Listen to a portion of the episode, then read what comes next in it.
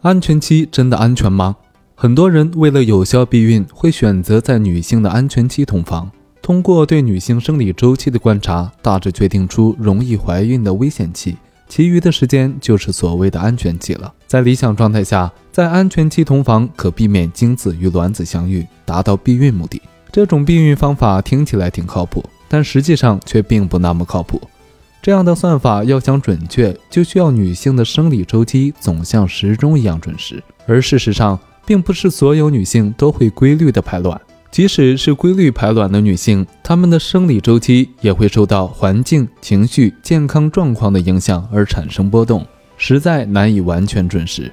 调查显示，即便在理想状态下，安全期避孕的年失败率也达到了百分之五，而在多种因素的影响下。其实际的失败率竟然高达百分之二十五。